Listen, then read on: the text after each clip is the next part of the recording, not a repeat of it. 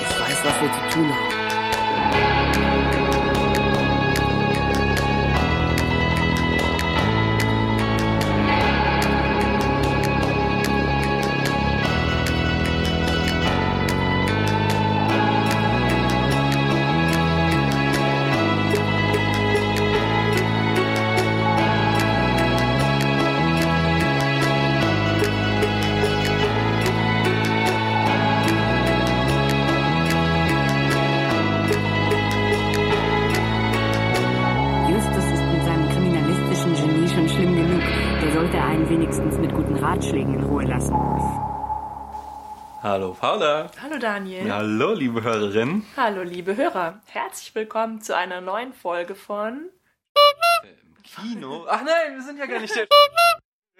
Ja, also doch, wir sind Paula und ich, aber wir machen ihn heute nicht, sondern wir haben dank des Pottwichtelns 2013 den, äh, die schöne Aufgabe bekommen, dass wir eine Folge vom Fragezeichen-Pott machen dürfen und daher ist unser, oh man, jetzt kotzt der Kater, ey, ist gar nicht.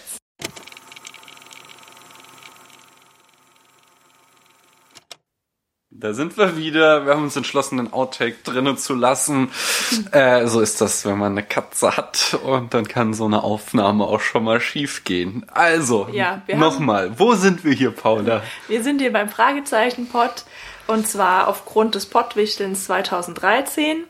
Ähm, infolgedessen wir gezogen wurden, eben für diese eine Folge den Fragezeichen-Pod zu machen. Ähm, worüber uns wir sehr freuen im Übrigen. Nicht nur, weil der Fragezeichen-Pod ein ähnliches Konzept hat wie unser Podcast, ähm, sondern auch, weil wir beide die drei Fragezeichen halt auch schon kennen. Ich meine, sind ja auch. Wer kennt sie nicht? Genau, wer hat sie nicht als Kind gehört oder gelesen? Ähm, ich persönlich habe sie als Erwachsene erst konsumiert. Und zwar habe ich mir gerne zum Einschlafen, das ist noch nicht so lange her, ähm, immer drei Fragezeichen-Folgen angehört. Deswegen habe ich die wenigsten Folgen wirklich durchgehört. Ich wollte gerne noch mal zwei, drei Sätze sagen, wer wir sind. Paula und Daniel. Wir machen ähm, den gibt es noch nicht so lange, seit äh, April 2013 und wie Paula schon sagte, besprechen wir da Filme und zwar pro Folge einen Film, so wie der Fragezeichen-Pod pro äh, Folge eine Folge bespricht.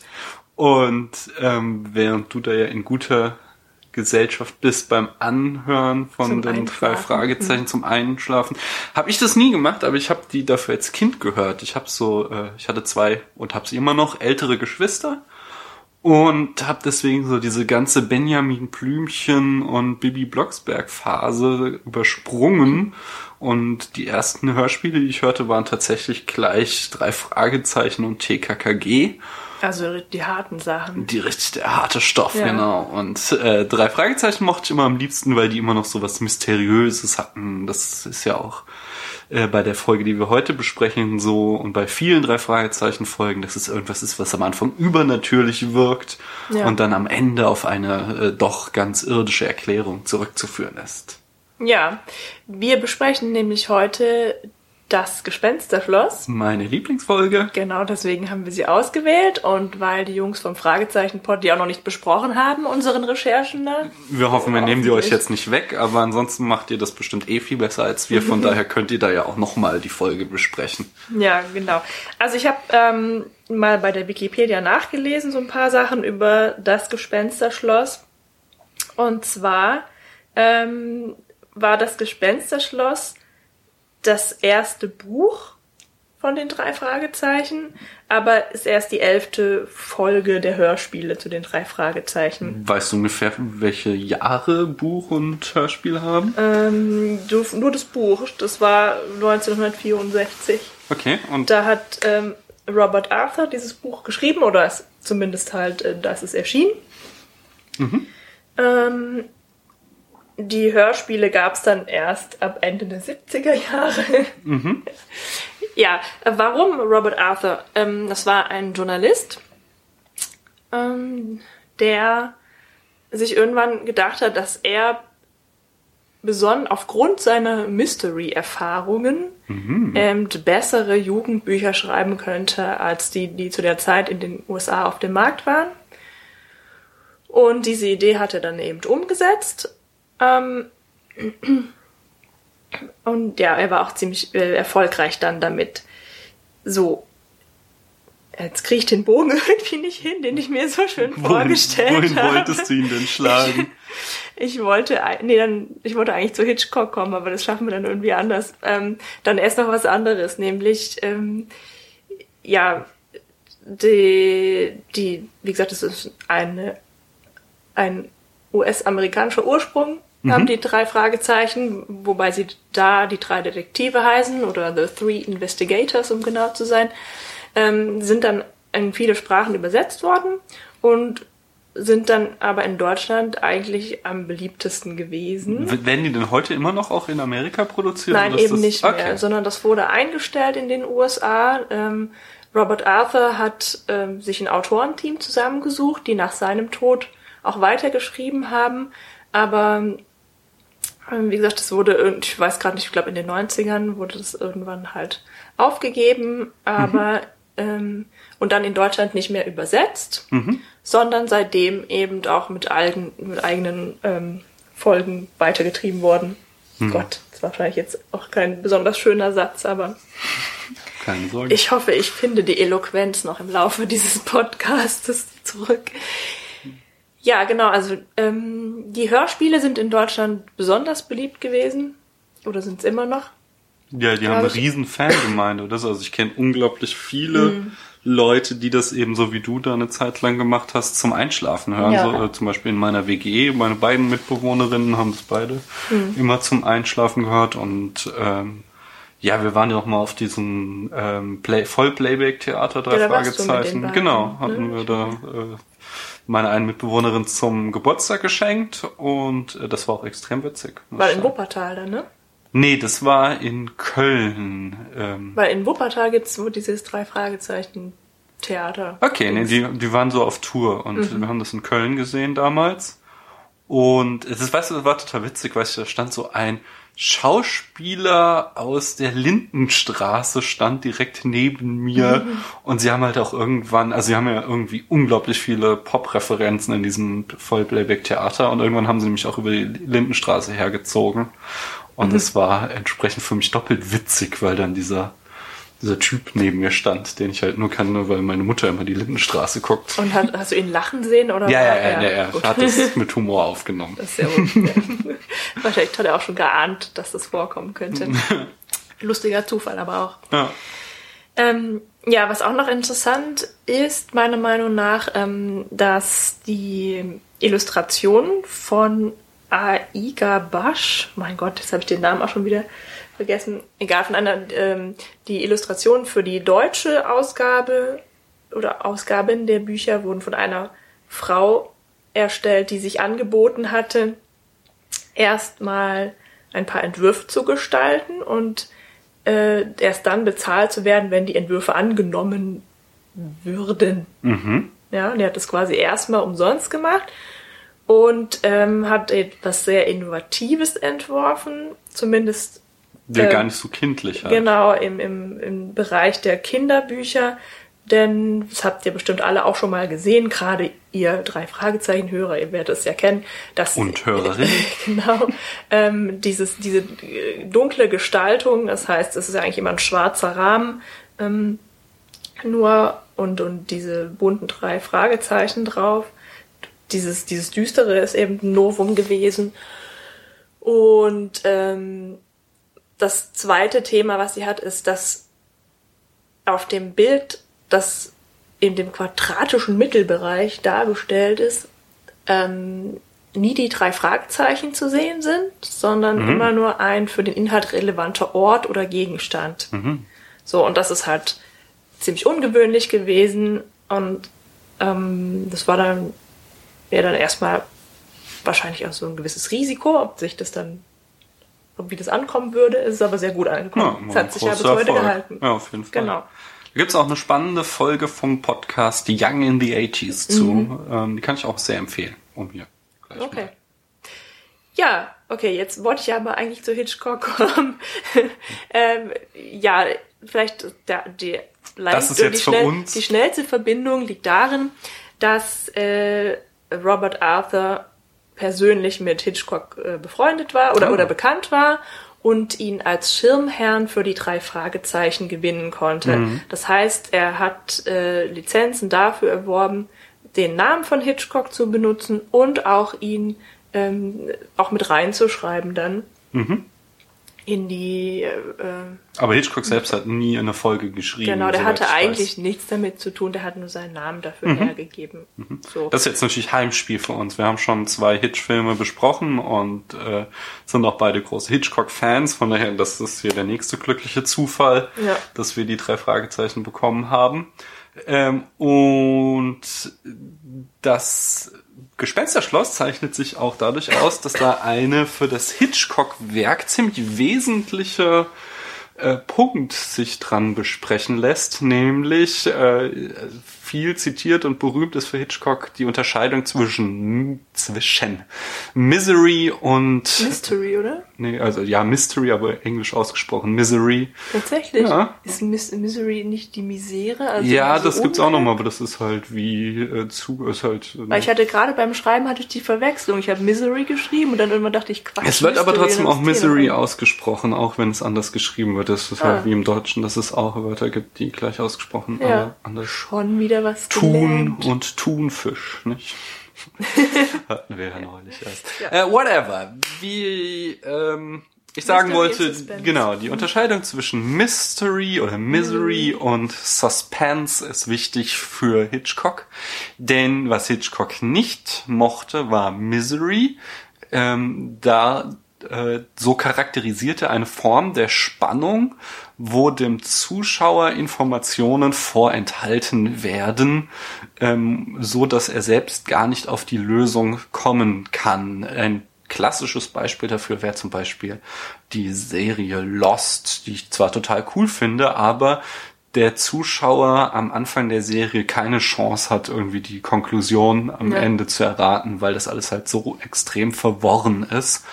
Und dem, also wie gesagt, das lehnte Hitchcock ab. Stattdessen fand er äh, den Suspense äh, spannend und sagte, in dem gebe ich dem äh, Zuschauer alle Informationen, die er braucht und erbaue dadurch die Spannung auf.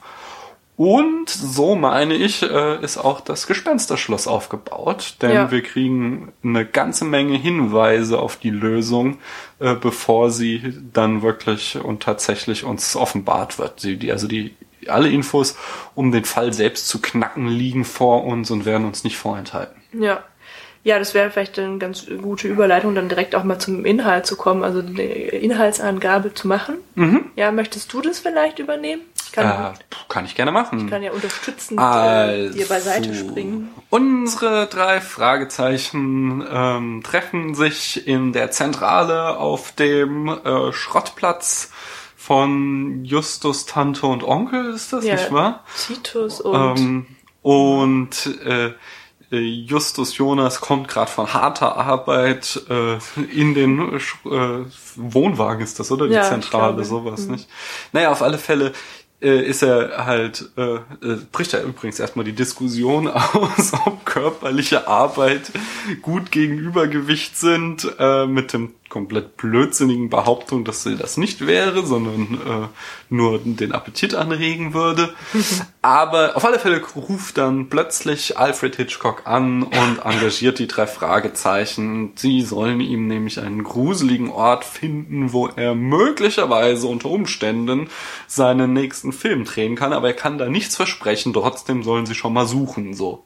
Ja, das Und- fand ich auch irgendwie voll fadenscheinig. Ja, ein bisschen an den Haaren herbeigezogen. Auf jeden Fall ähm, äh, geht dann Bob in die Bibliothek und recherchiert, oder ja er ist ja Job, ja. Recherchen und Archiv, Bob Andrews, und findet dann das Gespensterschloss von einem ähm, ehemaligen Stummfilm-Schauspieler, der als der Tonfilm erfunden wurde, er heißt, ich glaube, Stephen Terrell und ähm, äh, sie sprechen es immer sehr schön äh, Steffen aus, Steffen Terrell oder so. Ja, ja, ja, genau. Das ist mir Äh, auch. naja, auf alle Fälle, der, als der Tonfilm erfunden wurde, hat dieser Schauspieler äh, seine Karriere beenden müssen, weil er so eine Fistelstimme hatte und die äh, dazu führte, dass er, der vorher immer Bösewichter und Monster gespielt hatte, nicht mehr ernst genommen wurde. Hast du gerade schon erwähnt, dass es der Mann, der 100 oder 1000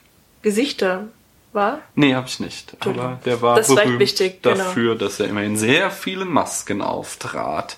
Ja, das ist, das muss man sich merken. Ja, ja. Ein Hinweis. Und äh, jedenfalls hat er sich dann ähm, voller Scham in sein Schloss zurückgezogen und ist dann kurz darauf eines mysteriösen Todes gestorben. Man fand sein Auto äh, in einen Unfall verwickelt, aber seine Leiche hatte man nie gefunden. Und äh, so die Legende äh, ging so, dass seitdem das Schloss verflucht war und der Geist von Stephen Terrell darinne äh, spukt. Sag doch Steffen. Ja, okay. Steffens Geist spukt im Schloss und jeder, der das Schloss betritt äh, und auch äh, verkaufen will oder so, der flieht nach kurzer Zeit voller Angst und Schrecken. Daraufhin fahren die drei Fragezeichen mit ihrem äh, äh, Chauffeur Mortimer Morten. Morton, Morton, Morton, ja. ähm, zu dem Schloss. Aus einem Grund, der mir nicht ganz ersichtlich war, gehen dann aber nur Justus und Peter ins Schloss Ja. und ähm, erleben halt genau diese Panikzustände. Wieso geht eigentlich immer Peter mit und Bob bleibt zurück? Also warum überhaupt einer zurückbleibt, ist ja schon schleierhaft, mir zumindest. Aber Peter ist doch der Angsthase von den dreien. Warum bleibt der, auch denn nur- nicht im der- Wagen? Peter ist so eine ambivalente Figur. Der ist zwar der Angsthase, aber er ist auch der sportlichste von denen. Der, Ach so. der muss immer äh, ran, wenn es irgendwie darum geht, äh, tatkräftig zu sein. So, der ist quasi Mhm. der Tarzan von TKKG, nur dass er keinen Mut hat. So. Aber äh, der vertraut vielleicht immer auf den Mut der anderen. Ja, ja, der macht's ja auch dann immer. Der ist so der, integer, der- dass er halt einfach mitmacht. der er hatte das eher so die, die, die, der soll einfach nur irgendwie dem Zuschauer immer die Brisanz der Situation erklären und deswegen äh, jammert der da so rum. Okay. Aber macht ja dann trotzdem immer, äh, also ja, haut den Leuten auf die Fresse und so. ja, ne, ist ja ziemlich gewaltarm, die drei Fragezeichen. Naja. Jedenfalls äh, gruseln die sich und fliehen. Ähm, Genau, willst du vielleicht noch erzählen, was die sehen?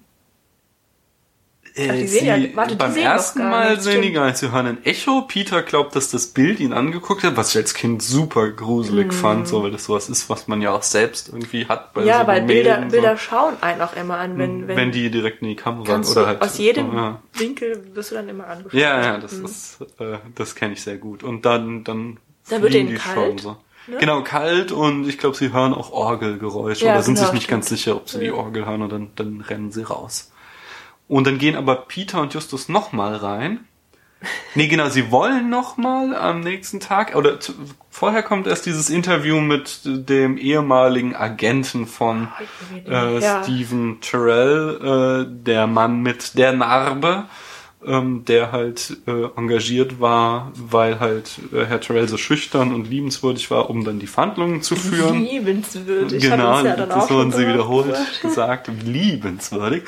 Äh, Und den besuchen sie und äh, lassen sich von dem die Geschichte erzählen und finden dabei noch heraus, dass der Wellensittiche züchtet. Ja, ich schaue gerade nach, wie der heißt.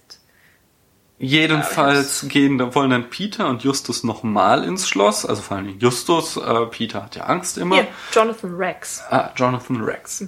Und äh, aber als sie da ankommen, stellt Morton fest, dass da neue Autospuren sind. Und gerade fa- fahren sie vor, da sehen sie äh, ihren Erzfeind Skinny Norris aus dem Schloss davon rennen.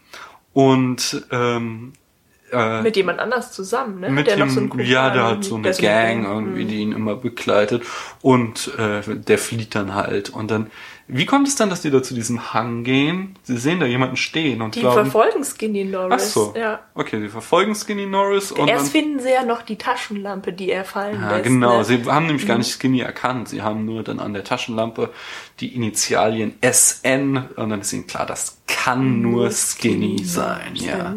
Ja, hier noch eine Frage zu Skinny. Ist der eigentlich, ist das ein Erwachsener oder ist das auch so ein Halbstarker? Das Was weiß heißt ich das? nicht. Ich weiß auch gar nicht genau, in welchem Alter die drei Fragezeichen sind. Ich So. dachte, die sind so 16 ungefähr. Und das ihr Leben lang. Seit Nee, 20 bei Jahren. den drei Fragezeichen Kids sind sie Ach so, 10. okay. Ja. Aber ähm, da habe ich mir auch so gedacht, Jedenfalls, sie fahren später auch Auto. Sie müssen also 16 sein, wenn sie in Amerika Auto fahren ja, dürfen. deswegen. Ja. Aber das fand ich hochinteressant. Ähm, das kommt nämlich auch in vielen anderen so Detektivromanen vor, dass Leute, die irgendwas mit dem Fall zu tun haben, dadurch entlarvt werden, dass man Gegenstände findet, auf äh, denen die Initialen der Person eingraviert oder eingestickt sind, ja. Mhm. Und das macht man ja heutzutage gar nicht mehr. Also die Arbeit für so einen Detektiv ist, glaube ich, nochmal deutlich schwieriger geworden. Ja, naja, Ja, Glück fast das ja jetzt- Internet und Genau, da so- hinterlässt also, du deinen Fingerabdruck Ja, und deine ja. Initialen, aber das war ein Scherz. Achso, sorry. Aber Ist ich habe dich auch unterbrochen. Ja, ich wollte nur sagen, aus irgendeinem Grund werden die dann, äh, sehen die dann jemanden auf so einem Hang, sind dann Mhm. da äh, an diesem Hang und geraten aber in eine Steinlawine und können sich nur gerade so in eine Höhle retten, Oh ja. aus der sie sich dann aber auch wieder befreien können. Das ist irgendwie so eine ziemlich komische Episode, weil sie äh, da also die ist, die ist so zusammenhangslos, die gehört, passt irgendwie gar nicht in den Rest der Geschichte rein. ja, auch Äh, am Ende und nicht. Mhm. Ja, n- genau, wird nur am Ende dann irgendwie halt so abgetan, also war halt ein Versehen, tut mir leid. Ähm, ich glaube, die sollen das Ganze, soll das Ganze nochmal so tatsächlich bedrohlich machen, ja. Okay. Sie kriegen außerdem Warnanrufe, dass sie sich vom Schloss fernhalten sollen und eine äh, Zigeunerin, wie sie es nennen, politisch unkorrekt. Heute würde man Sinti oder Roma sagen. Damals vor 20 Jahren hat Europa da noch nicht so viel Wert drauf gelegt. Oder 30 Jahre sind das jetzt wahrscheinlich schon alt, das Hörspiel. Ja, kann sein. Aber dann sagen wir doch einfach eine, Ja, wenn es 79 anfing und das eins das ist einfach eine, eine selbsternannte Hellseherin. Genau. Und Ja. die halt auch sagte, sie sollen sich da vom Schloss fernhalten, weil da große Gefahr lauert. Ähm, war Sie sollen sich fernhalten von GS, GS, genau. Genau, von den Initialien. Das Gespensterschloss. Jedenfalls schickt dann Justus äh, Bob und Peter nochmal ins Schloss. Warum eigentlich? Die sollen, er will irgendwas anderes machen, das habe ich vergessen. messen oder äh, so. Während die sollen genau darauf achten, wo die Angstgefühle nachlassen. Und ähm, die gehen dann da rein, äh, entdecken ein Skelett in einem Sarg. Mhm. Außerdem ähm, dann halt das, was auch schon in Zeitungsartikeln und so beschrieben war, das blaue Phantom, was an einer Orgel spielt und äh, greifen dann wieder angsterfüllt die Flucht, werden merken. zwischendurch noch eingesperrt, ne? Ah, ja. In diesen, die, die gehen in so einen Gang, Genau. Geheimgang Und dann kommt, deswegen müssen sie überhaupt runtergehen, wo Ja. sie dann in so einen Saal kommen, wo das blaue Phantom an der Orgel spielt. Genau. Aber dann, dann ergreift sie auch die Flucht, aber merken, dass unmittelbar vor dem Schloss die Angst schon wieder aufgehört hat. Ja. Und das berichten sie Justus. Und was sagt der? Das habe ich mir gedacht. Genau, und dann gehen sie nochmal rein ins Schloss. Genau, diesmal sind sie dann äh, Justus und, und, und Peter wieder, ne? Genau, oder sind sie nicht alle drei? Nee, diesmal sind sie. Ah, nee, genau. Wir haben was vergessen. Was denn? Die Karte. Ja, dann sag, Die wann. Karte, das ist ja schon viel früher, nämlich als sie ähm, diesen Manager von Steffen, Steffen Tyrell, Tyrell besuchen. Rex, Jonathan Rex, genau. Ähm, dem zeigen sie nämlich ihre Karte, ne, altbekannt. Und interessanterweise ist er eine Person, die sich nicht drüber lustig macht, dass sie da drei Fragezeichen auf ihre Visitenkarte gekritzelt haben. Die, diese, auf der Karte steht drauf, die drei Frage, nee, die drei Detektive, darunter drei Fragezeichen und dann der Rest. Mhm. dann Und es führt eigentlich immer dazu, genau. Was bedeuten denn diese drei Fragezeichen? Zweifelt ihr eure eigenen Fähigkeiten an? Und dann sagt Justus immer, Äh, die stehen für ungeklärte Fälle, ungelöste Rätsel, offene Fragen und Ja. sowas.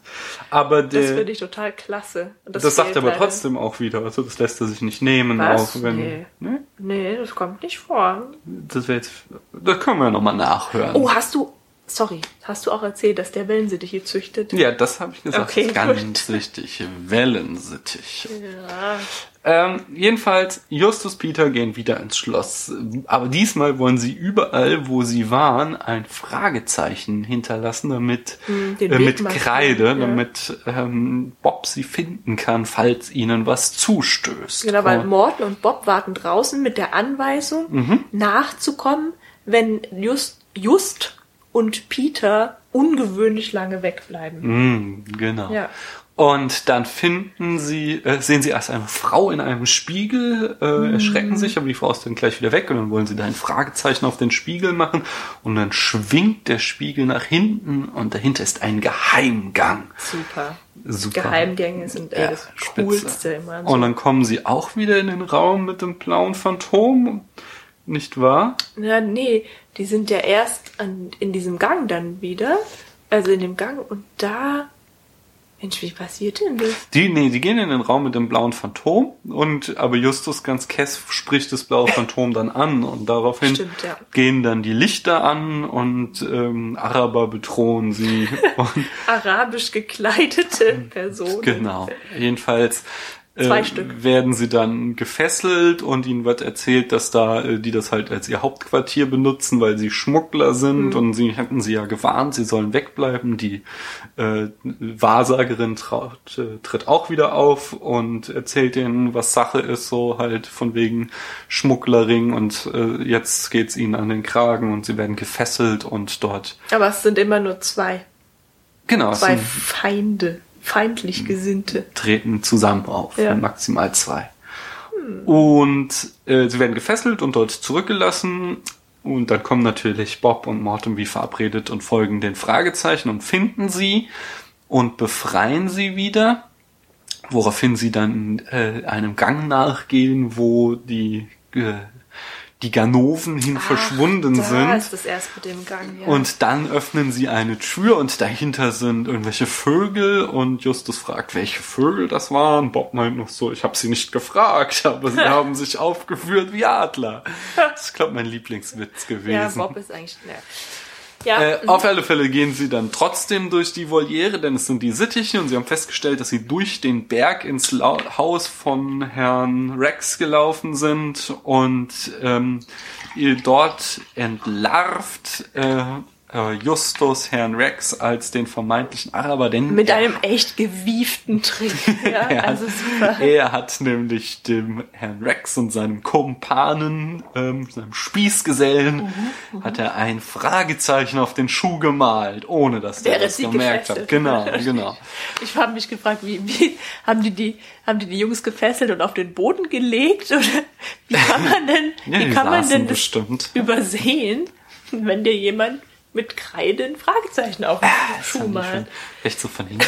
Ja, ich weiß es Also ich nicht. finde es total Es ist super. skurril. Naja, daraufhin äh, sieht sich äh, Rex entlarvt und äh, zeigt, dass Rex selbst wieder auch nur eine Kostümierung ist und er nimmt die Narbe ab, setzt sich eine ähm, Perücke auf, lässt die Schultern hängen und redet mit Fistelstimme und man sieht, es Der ist auch, ne? äh, ja, das war so einer der Hinweise, den man vorher schon bekommen Ach hat. Aber egal. Äh, ähm, man, sieht, sieht- dass es äh, Steffen Terrells äh, äh, höchstpersönlich ist und er erzählt halt, dass er ähm, damals halt ja diese Schmach nicht ertragen hat und äh, es war pleite und wollte aber sein Schloss nicht verlieren und deswegen hat er da sich diese ganze Ge Ge Geistergeschichte ausgedacht und die Angstgefühle hat er nämlich erzeugt mit äh, ganz tiefen Orgeltönen und mhm. Trockeneis, das dann Kältegefühle ähm, erzeugt hat und dadurch ähm, hatte man halt immer nur im Schloss diese Angstgefühle und sobald man raus war, hat man sich eigentlich nicht mehr gegruselt, aber ja. das hat halt die Leute dann davon ferngehalten. Aber mittlerweile hat er eh genug Geld mit seiner Wellensittichzucht verdient, so dass er die ganze Scharade auch ähm, fallen lassen kann. Und Justus bringt ihm außerdem noch auf den Trichter, dass er ja daraus quasi so einen Themenpark machen kann ja. und seine Stummfilme in gruseliger Umgebung aufführen kann. Und das findet er total dufte und ja. Happy End. Und dann kommt noch der berühmt-berüchtigte Abschlusswitz. Genau, ich krieg's nicht mehr ganz zusammen, ehrlich gesagt. Ähm, ich glaube, sie sprechen einfach nur darüber, weiß ich, wie sie drauf kommen, ähm, wie Skinny Norris vor Schreck vom Schloss weggerannt ist. Das fand Und, irgendwie. Ja, es wäre noch nie jemand so gerannt wie Skinny. Ja, genau, da lachen sie drüber und dann ist Billy vorbei. Ende Gelände. Ja. Wie, hat, wie fandst du denn das Geisterschloss, Paul? Das Gespensterschloss. Das Gespensterschloss, Ja, sorry. total mysteriös. Ich bin auch ähm, gar nicht frühzeitig auf die Idee gekommen, wer wohl der äh, oder was dahinter stecken könnte. Das war jetzt aber wieder Ironie. Das oder? war total ironisch, ja. Ähm, also ich, als ich das als Kind hörte, ich selbst, ich, also es ist ja so, dass man als Kind sowas auch etliche Male hört. Ja. Und obwohl ich die Auflösung kannte, fand ich es immer wieder gruselig so und. Wieso ist eigentlich ganz nett dann am Ende? So. Ja, ja, ich weiß, aber wenn die dann in das Schloss gehen und Ach dann so, diese, hm. das fand ich jedes Mal gruselig, obwohl ich ja die Aufklärung kannte. Hm. Und es ging mir jetzt auch wieder so, dass ich diese Gruselerinnerung meiner Kindheit nachempfinden konnte, obwohl ich ja wusste, wie es ausgeht. Ja, natürlich. Also natürlich ist es einfach einfach ein gruseliges Setting, mhm. ja, wenn du da in so ich verstehe auch nicht, warum die immer nachts irgendwie da hingehen muss. Ja, also, Spannung zu erhöhen. Also, also dunkel und, und da ist es leer und die, die Hallen sind, oder die, die Wohnhalle ist so groß, dass es da sogar ein Echo gibt und hm. dann kommt Orgelmusik, obwohl eigentlich niemand da sein dürfte und es wird kalt. Es ist irgendwie, das zieht, meinte hm. Peter, also Peter meinte, das zieht. Es zöge, äh, natürlich ist das gruselig, ja, fand ich auch. Also ist auf jeden Fall eine spannende äh, Story. Auch, dass sie diese Warnanrufe bekommen und diese merkwürdige Wahrsagerin auf dem Schrottplatz auftaucht in ihrer Abwesenheit. Und so, ne, das ist schon äh, ziemlich spannend und gerade für Kinder sicherlich. Ich habe es wohl verpasst, weil ähm, ja, ich kannte die Folge und konnte mich eigentlich nicht mehr dran erinnern. Da bin ich wohl schnell eingeschlafen. Hm. Okay. Obwohl, Obwohl sie so spannend so ist. gruselig ist. Ja, verrückt. Ja, ne? ja ähm, genau, der Plot hat ja noch andere Löcher, haben wir festgestellt. Ja, es ist, also einmal ist es halt total unverständlich, dass der Schauspieler ähm, ja den Karriereknick erleidet, weil er so eine Fistelstimme hat und äh, deswegen halt keine Anstellung mehr im Tonfilm findet. Aber er hat überhaupt keine Probleme, die Stimme zu verstellen, wenn er sich als seinen Manager ausgibt. Da fragt man sich natürlich, warum hat er das nicht gemacht, als ja. er als Schauspieler für den Film gearbeitet das hat. Das ist wohl das größte Loch. Da, also das macht es ziemlich komisch. Ja. Genauso wie, dass er halt angeblich pleite war, weswegen er ja diese ganze Nummer mit, äh, er will das Schloss nicht verlieren, aber diese ganze Aufwand, den er betreibt, um die Leute äh, halt zu erschrecken, das ist ja logistisch, also das muss ja einfach Mords was kosten. So. Der muss ziemlich viel Trockeneis eingesetzt ja, genau, haben, wenn es in der ganzen Orgeln. Halle kalt wurde. Ja. Also er hatte einfach jede Menge Special Effects, ja. irgendwelche Spiegel, die durchsichtig sind, Geheimgänge, Bilder, durch die man durchgucken kann oder sowas. Also Aber das, das waren vielleicht so Requisiten, die er ohnehin schon hatte. Das Einzige, was die Orgel ja auch, das ist ja, kaufst du einmal und dann kannst du es immer benutzen. Hm. Also ich denke, teuer war dann das, diese Sache mit dem Trockeneis. Ja. Naja, also das war vielleicht nicht ein ganz so großes Blottloch wie mhm. das erste, aber das ist mhm. auch irgendwie auf jeden Fall merkwürdig. Und zwar noch irgendwas, aber das habe ich jetzt vergessen. Ja, also was, was ich halt nicht verstehe, ist, warum Bob im Wagen bleibt. Das ist mir vor, also beim, bei dem letzten Mal, als sie das Schloss betreten, da ist mir das klar, da hat es mhm. ja auch einen Sinn. Aber das wird überhaupt gar nicht erklärt, warum der zurückbleibt und Das was Justus eigentlich macht in dieser, in dieser Zeit, in der Peter und Bob dahin schickt in das Schloss. Das wird, glaub gesagt, das haben wir nur vergessen. Aber das ist, glaube ich, so aus der internen Hörspiellogik heraus, um halt irgendwie abwechslungsreiche Dialoge zu führen. Halt, lässt halt jetzt mal, haben wir hier einen Akt, wo wir nur Justus und Peter auftreten lassen, damit die interagieren können. Und dann haben wir mal einen Akt, wo die anderen beiden zusammen sind. Aber warum kommen wir Und nicht zu drei, zu dritt? Das haben wir ja auch so. Ja. Ne? Das ist halt, um halt dieses äh, sonst sehr starre Setting immer ein bisschen aufzulockern. Hm. Ja. Also insgesamt habe ich eh so ein kleines Problem mit Hörspielen. Warum ich jetzt als Erwachsener kaum noch Hörspiele höre, ist halt dieses, dass man halt auch immer erzählen muss, was man jetzt tut, was halt auf meine, auf mich immer recht gestelzt wirkt. Das fand ich an sich sehr gut gelöst bei den drei Fragezeichen und auch bei dieser Folge. Aber ganz können sie es natürlich nicht auflösen. Also es gibt immer wieder so Szenen, wo dann halt gesagt wird, oh, ich öffne jetzt hier diese Tür, mal schauen, was dahinter ist, so. Also sie machen das schon ziemlich gut, aber. Ja, das haben sie. so. Sie haben es halt auch einfach, weil sie diesen Erzähler. Ähm, Ja, aber der wird ja nur sporadisch eingesetzt. Ja, aber solche. So, um, also, ich meine, der kann einen da ja schon weiterlenken und einem diese Sachen abnehmen, ja. Hm, Ja, ja, das, also kannst den schon so, um die Szene quasi zu erklären, aber der wird jetzt nicht irgendwie eingesetzt, so um halt äh, wie im Buch der allwissende Erzähler zwischen den Dialogen äh, die Handlung zu erzählen, sondern das wird schon dialogisch immer gelöst Ja. und das führt dann halt natürlich dazu, dass es manchmal ein bisschen gestelzt wirkt. Ja. Ja, gut. Ähm, dann können wir ja eigentlich jetzt, nachdem wir besprochen haben, worum es geht in der Folge, darüber sprechen, worum es wirklich geht. Damit hat Paula eben eine Referenz auf den Troja Alert oder den Spoiler Alert gemacht. Die beiden Podcasts, die immer diese Dualität haben, wo sie erst erzählen, worum geht's und worum geht's wirklich. Ja gut, das eine ist halt die Inhaltsangabe und dann kommt die Analyse bzw. Interpretation. Ja. Und äh, ja, das machen wir jetzt auch mal. wir interpretieren oder versuchen es zumindest. Ähm, ja, worum geht's wirklich, Daniel? Hattest Na, wir haben- interessanten Genau, also es ist ja natürlich äh, diese äh, epochale Wende im Film zwischen Stummfilm und Tonfilm wird da ja aufgegriffen, die in der Tat zu einer ganzen Reihe Karriereknicks geführt haben. Äh, berühmtesten Beispiele sind natürlich Buster Keaton, der große Stummfilmschauspieler, der ähm, dann im Tonfilm nie was wurde. Obwohl er hat noch zwei, drei Tonfilme äh, Anfang der 30er gemacht, die auch noch große Erfolge waren.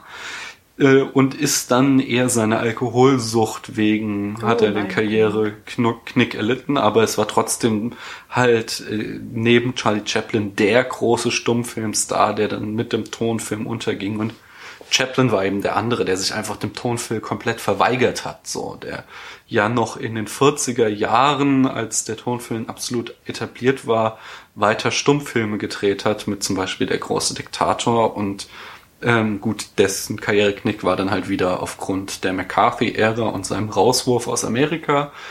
Aber das war schon ein großes Ding halt, dass eine ganze Menge Stars der Stummfilm-Ära dann halt so einen Karriereknick erlitten haben, den Hollywood selbst, also diesen, diese Tatsache hat Hollywood selbst auch mehrfach verarbeitet. Die berühmtesten Beispiele da sind zum Beispiel äh, Sunset Boulevard, ein Film noir, äh, in dem es darum geht, dass eine verrückte alte Schauspielerin der Stummfilm-Ära äh, Ja. da halt äh, ja irgendwie mordend in ihrem Haus lebt oder ich weiß, ich, wir haben den mal gesehen Schon so lange her. Film. Der, der war auch gut. Das ist auch, der war vor allen Dingen auch wieder sehr äh, unkonventionell, weil der Hauptdarsteller überraschend stirbt oder sowas, glaube ich. Ähm, womit ich ihn jetzt quasi massiv gespoilert habe.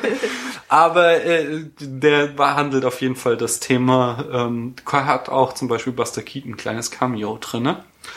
Und äh, jetzt aktuell aus dem Jahr 2010 oder so war der. Ja, ähm, nee, elf, so, elf oder äh, zwölf. The Artist, auch ein Stummfilm, der genau das Thema hat, nämlich, dass der Tonfilm erfunden wird und der Star deswegen ähm, ja einen Niedergang erleidet, weil er halt als Stummfilm äh, Schauspieler der große Star war und dann mit dem Tonfilm gar nicht klarkommt. Ja, also es ist ja schon so, dass durch die Erfindung des Tonfilms ja ein komplettes Genre von einem Tag auf den anderen Ja, die, ausgestorben die Kunst hat sich halt komplett verwandelt. Ja. Davor war es halt Pantomime mit allem, was dazugehört. Mhm. Und plötzlich musstest du halt äh, die Sprache integrieren, die vorher halt Theater war, was halt zwei Dinge waren. Das war wieder Hitchcock, nicht? Ja, äh, das- Filme das erzählt man in Bildern. Genau.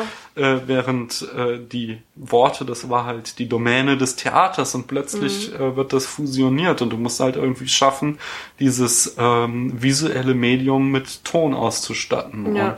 Und ich meine, in gewisser Weise ist ja genau Hitchcock der Schlüssel für diese, für diese Frage, weil wenn er sagt, dass man einen Film eigentlich eben nur in Bildern erzählen kann Mhm. und nicht durch Dialoge, kommt es ja dann auch wieder hin. Also man braucht bei Hitchcock bestimmt keine besonders großartigen pantomimischen Fähigkeiten, aber Hm?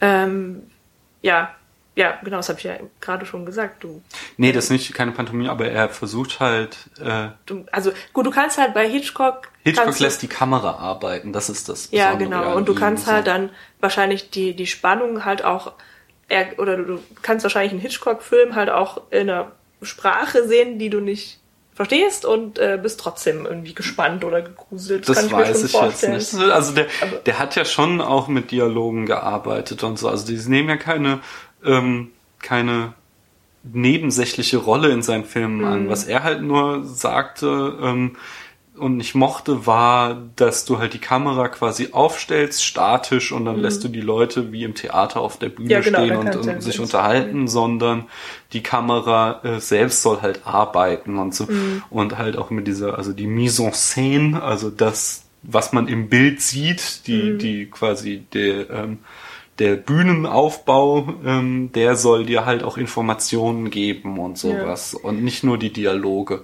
Und Mhm. das war das der Clou von Hitchcock. Das sollte man noch dazu sagen, Hitchcock hat halt anfangs selbst Stummfilme gemacht, aber hat ja bis in die 70er hinein Filme gedreht. Also er hat natürlich äh, seine Hochphase hat er in den 50er, 60er Jahren, also äh, hat äh, eigentlich hauptsächlich Tonfilme gedreht. Ja.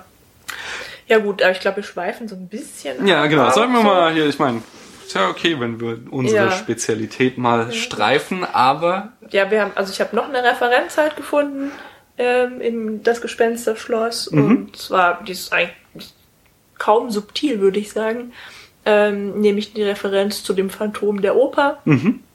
Ähm, dieses, wird es nicht auch Phantom genannt bei denen? Das, das, das blaue Phantom. das blaue das, Phantom, das die. Orgel spielt ähm, und die Leute eben verkrault, Mhm.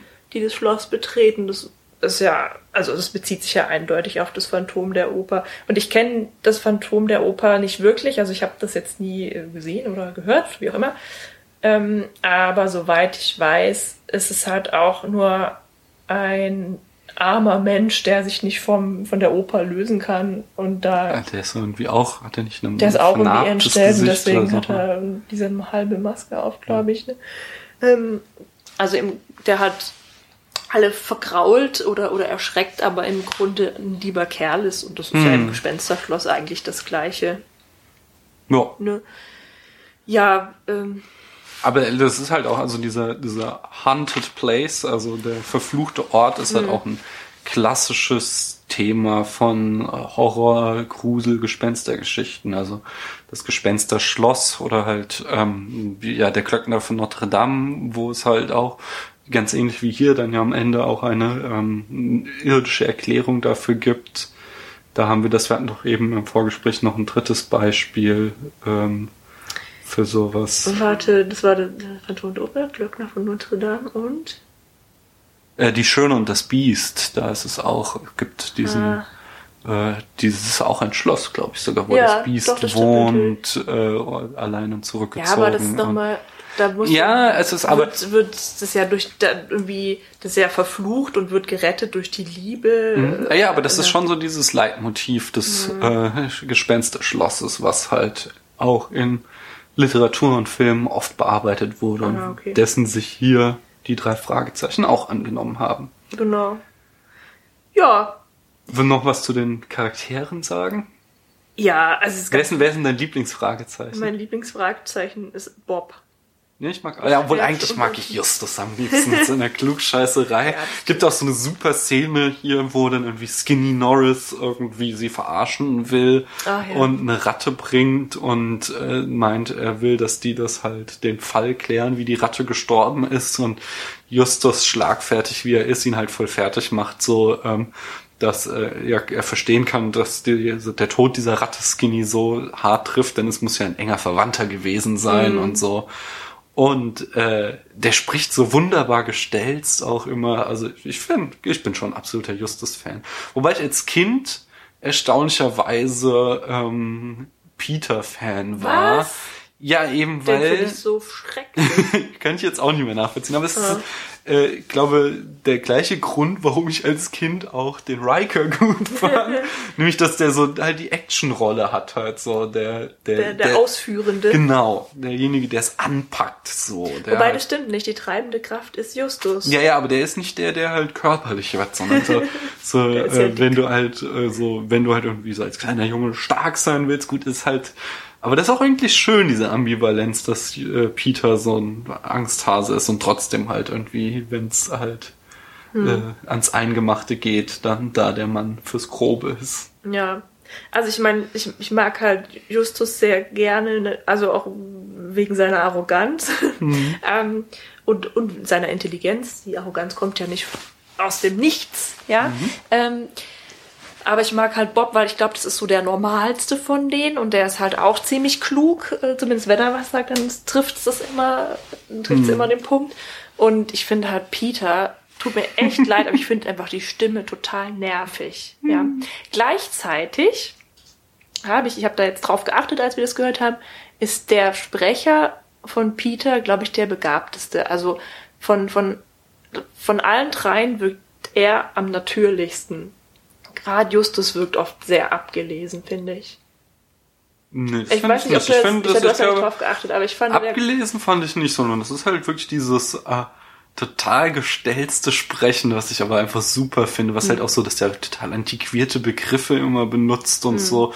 Aber das soll mehr wirklich so äh, dieses äh, der neunmal kluge sein. Der ist halt so wirklich so der der Eierkopf, der intellektuelle Klugscheißer. Das ist ja auch totales Klischee. Er ist dick und unsportlich, aber Mhm.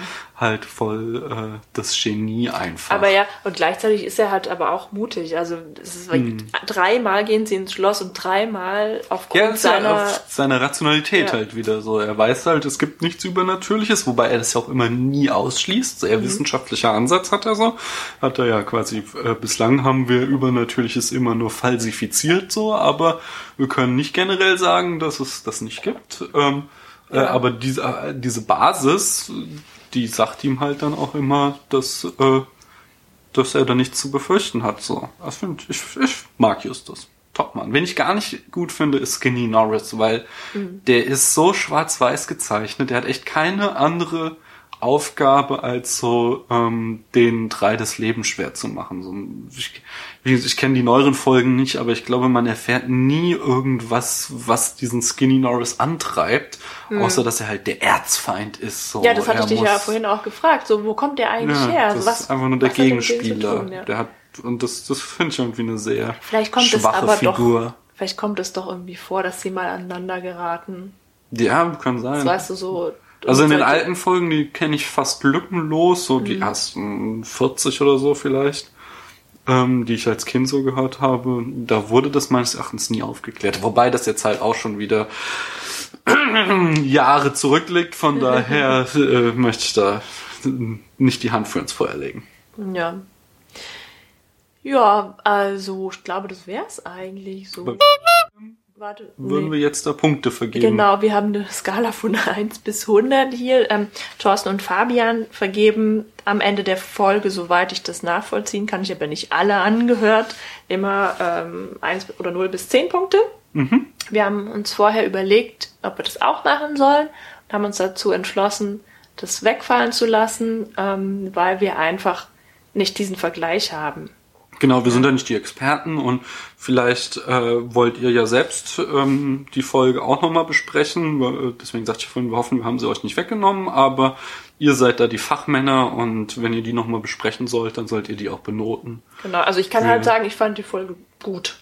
Gut bis sehr gut, ja. Ich verlange halt auch, es ist halt ein Kinderhörspiel, ja. Da verlange ich halt auch keine Perfektion und Ich die Dinge, worüber ich halt jetzt lachen musste, ja, ähm, oder die ich halt irgendwie lächerlich fand, die, die, ähm, hätte ich ja als Kind vielleicht gar nicht so gesehen, ja. Ich fand sie gut mit den Abstrichen, die ich schon erläutert habe, Ja, dass ich genau. halt prinzipiell ein paar Probleme mit Hörspielen habe und es halt dieses äh, Mega-Blottloch gibt. Ja. Äh, aber da ist auf alle Fälle kurzweiliger Spaß, den man sich geben kann. Genau. Also es hat Spaß gemacht, die Folge anzuhören Und sie zu besprechen. und zu besprechen, genau. Also mir hat die Freude, die Folge hier viel Freude bereitet. Ähm, ich hoffe, euch hat sie auch gefallen, obwohl eben jetzt mal andere Leute hier am Start waren. Wenn es euch gefallen hat, dann könnt ihr auch gerne ja mal bei uns reinhören. Genau, vor allem, wenn ihr gerne www. viele F äh, Filme schaut auch. Ne? www. www. De ist unsere mit AE. Genau. Schreibt sich die URL natürlich. Und äh, ja, da Genau. besprechen wir pro Folge einen Film. Wir haben mittlerweile elf Filme. Der zwölfte folgt jetzt bald, sobald die Stadtbibliothek Frankfurt ihn endlich mal rausrückt. Da habe ich ihn vorbestellt. Und vor Weihnachten wollte ich auch noch Folge 13 reinhauen. Na, mal sehen, ob Und wir das noch schaffen. wir werden ja auch gewichtelt. Da bin ich schon super gespannt, von wem das wohl wird. Genau. Ja, also wenn euch jetzt unser Gelaber gefallen hat, wenn ihr unsere Stimmen sexy fandet oder wenn ihr gerne Analysen zu guten oder auch weniger guten Filmen anhören wollt, dann hört doch auch mal bei uns rein. Wir würden uns freuen. Ansonsten hört auch weiter den Fragezeichen-Pod, Genau. denn da könnt ihr sehr viel über die drei Fragezeichen erfahren. Genau. Ja. Ja, ich würde gerne noch Thorsten und Fabian grüßen. Ich hoffe, euch, euch hat's auch gefallen. Macht weiter so genau. und äh, ja, ich bin schon sehr gespannt, wann unsere Folge bei euch erscheinen wird. Und wie gesagt, hoffentlich hat es euch gefallen. Äh, uns hat sehr viel Spaß gemacht und danke, dass wir das tun durften. Okay. Dann Tschüss. Tschüss.